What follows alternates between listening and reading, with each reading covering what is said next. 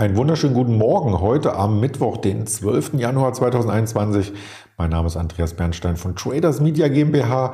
Wir schauen auf die DAX-Entwicklung in der Vorbörse und einige spannende Aktien, die gestern im US-Handel das Marktgeschehen bestimmten.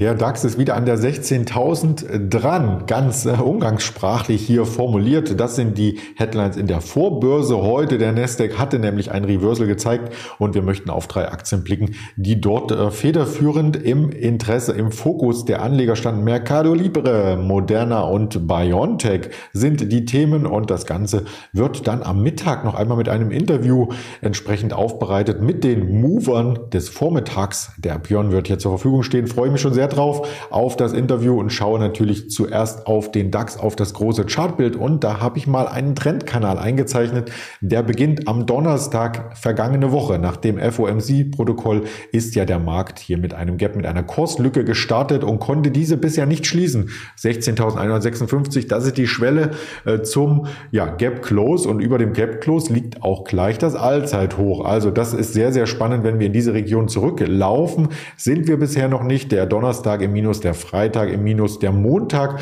mal ganz kurz die 16.000 angelaufen, aber das war nur die Eröffnungsauktion. Dann war der Markt wieder schwächer und gestern am Dienstag konnte er mit einer neuen Kurslücke diesmal auf der Unterseite hier aus diesem Trendkanal rauslaufen, der DAX, und hat sich so ein bisschen an der 15.900 festgebissen, die 16.000 nicht erreicht. Das war der gestrige Stand. Und wenn man sich heute den Markt anschaut, ja, das tue ich hier gerade interaktiv 16.052 50 sind wir drüber, sind wir nicht nur gestern Abend nachbörslich ja schon fast dran gelaufen an die 16.000 ähm, wieder auf dem neuen Wochenhoch, sondern drüber, über 16.000. Und das sieht insgesamt dann technisch gut aus, weil über der 16.000, 16.050 könnten wir auch diese Kurslücke hier in Augenschein nehmen, die über der 16.156, wie ich sagte, entsprechend prangert.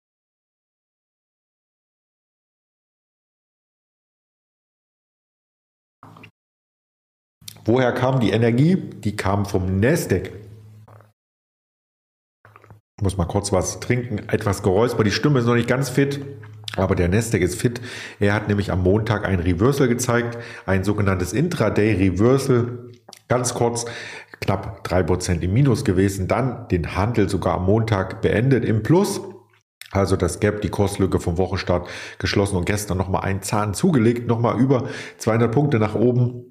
Und damit ist der Nasdaq wieder in der breiten Range, die wir seit Anfang November gesehen haben. Also das war wohl eine Art Bärenfalle, so wie es manche Marktteilnehmer hier titulieren und da kamen einige Werte jetzt wieder auf die Kaufliste, die in den vergangenen Wochen eben sehr stark litten. Da war eine ähm, Peloton zum Beispiel dabei, da war eine Zoom Video Communications, eine Beyond Meat war dabei, ich habe mal von gestern die Einzelwerte, die Top-Mover hier mit reingehalten. Eine JD.com, die asiatischen Werte, die haben sehr, sehr stark profitiert. Eine Lucid, über die haben wir neulich gesprochen, war auf der Plusseite und auch eine Mercado Libre. Mercado Libre, das ist eine Aktie, über die wir schon mehrfach hier gesprochen hatten auf dem Kanal der Alice Exchange, die wir auch im Wochenendformat neulich mal vorgestellt haben, sozusagen das Amazon von Lateinamerika. Also da gibt's viele Standbeine, da werden die meisten Pakete versendet, also ein großer Online-Händler letzten Endes und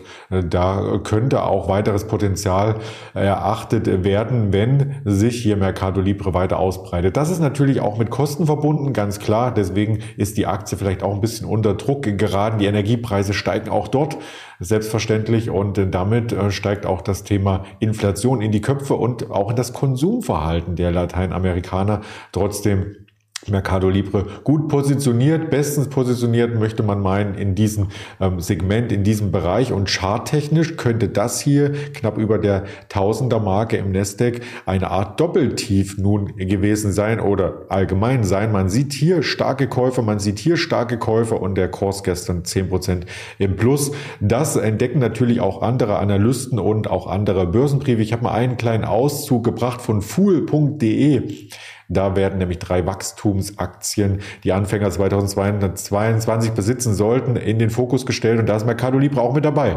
Breit gefächertes äh, Portfolio, ähm, Diversifizierung, Logistik, E-Commerce, digitale Zahlungsdienste, all das können Sie nochmal in der Playlist der LS Exchange auf YouTube nachschauen, denn wie gesagt, da hatten wir ein sehr, sehr ausführliches Video äh, dazu und das muss man eben noch einmal zugrunde legen, wenn man die Aktie beurteilt und das mag. Nicht ganz so gut liest bei Moderna, das war in der Liste einer der Verlierer gestern am Nasdaq, also auch wenn der Gesamtmarkt stark ist, da konnte die Moderna nicht mithalten und hat damit den Anstieg, den es am Montag gab, so ein bisschen wieder revidiert ist in einer breiten Unterstützungszone. Das sind die Kurse von der Nasdaq, also nicht die Euro-Kurse, die ich hier ins Bild halte. Wir können uns das auch in Euro selbstverständlich anschauen auf der ls-x.de und mal schauen, was hier heute Morgen bei Moderna anstand oder ansteht. 0,64 Prozent im Plus und auch da ist die 200 ein Stück tiefer, klar wegen der Währungsumrechnung von US-Dollar zu ähm, Euro maßgeblich, also 195 merken wir uns hier als Schwelle und an der Nasdaq ist das eben dann die 220 und von diesem Niveau aus muss die Aktie erst einmal technisch zeigen, dass sie diesen Boden als relevant erachtet und von da aus sich wieder nach oben arbeiten kann. Zwischenzeitlich zum Ende letzten Jahres waren wir ja sogar mal über der 300, also da geht es schon sehr volatil zur Sache. Die Presse ist positiv gestimmt auf Moderna. Da gibt es diverse Artikel. Ich habe mal einen hier herausgenommen vom Kurier.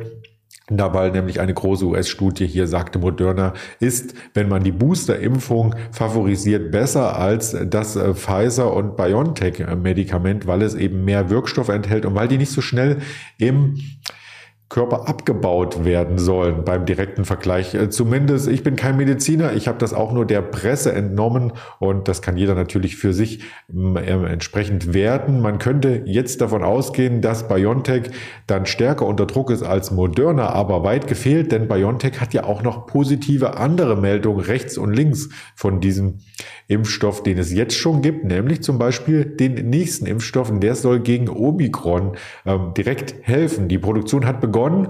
Und ja, das äh, stellt die Firma nun gerade vor und möchte auch, wenn weitere Risikovarianten entdeckt werden, da ganz schnell am Ball bleiben und schnell reagieren können. Der Kurs ist gestern auch im Minus gewesen, aber nicht ganz so stark wie bei Moderna und durchaus auch vergleichbar mittelfristig, denn auch hier haben wir eine mittelfristige Unterstützungszone ausgebildet, eine Supportzone, wie die Charttechniker sagen, an der Nasdaq sind das eben dann, jetzt habe ich die deutschen Kurse hier gleich mal reingenommen, ähm, höhere Kurse als in Deutschland, in Euro 190 90 Euro. Mal schauen, wo wir hier vorbörslich ähm, stehen. Auch das im Abgleich noch mit der Grafik, die natürlich in der Präsentation immer ein paar Minuten vorher eingebunden ist. Oh, da sind wir schon zwei Prozent im Plus. Also diese Meldung äh, scheint hier den Kurs etwas anzufachen und es ist ein ähnliches Level. Also bitte aufpassen, wer auf Impfstoffhersteller steht und auch diese handelt. 195, 193, 194 in der Area, da liegen eben beide Impfstoffhersteller, die wir uns hier noch einmal am Morgen genauer angeschaut haben. Das Sentiment hat sich auch aufgehellt. Wir waren gestern bei der 50, also genau in der Mitte zwischen Angst und Gier beim Fear and Creed Index und jetzt schon bei einer 59. Also die Stimmung wird besser. Die Stimmung kann auch besser werden, weil nämlich gestern der Notenbankchef Jerome Powell noch einmal betont hat, dass die Wirtschaft sehr, sehr robust läuft. Er hat gestern vor dem Senat eine Rede gehalten und äh, möchte natürlich auch die zweite Amtszeit jetzt hier antreten mit einer starken Hand und auch mit einem starken Hinterhalt. Also er möchte damit ähm, hier zeigen, dass seine Prognosen auch eintreten. Seine Prognose ist ja, dass die Inflation sich abschwächt. Ob das wirklich so kommt, das werden wir heute Nachmittag vielleicht sehen, weil es da erste Inflationsdaten aus den USA für den Dezember gibt und zwar über die Verbraucherpreise. Die werden 14.30 Uhr heute veröffentlicht. Ähm, ob es ein Peak war im November, mit diesen sieben Prozent oder ob äh, die Daten vielleicht noch höher sind. Das wäre dann ein, ein mehr Jahrzehnte hoch. Ähm, anders kann man sich formulieren. Das wissen wir dann 14.30 Uhr, 14.31 Uhr und darauf wartet der Markt. Einfach heute 20 Uhr noch das monatliche Budgetstatement und am Vormittag nur die Industrieproduktion aus der Eurozone. Das sind die Daten, die uns heute hier äh, fesseln. Wir äh, möchten Sie fesseln auf YouTube, auf Twitter, auf Instagram, auf äh, Facebook mit weiteren Informationen. Wie gesagt, mit dem Händlerinterview am Mittag und das Ganze gibt's auch bei Spotify, Deezer und Apple Podcast noch einmal zu hören entsprechend. Und damit entlasse ich Sie erst einmal in den Handelstag mit diesen Vorbörsen News. Bis dahin bleiben Sie erfolgreich und gesund. Ihr Andreas Bernstein.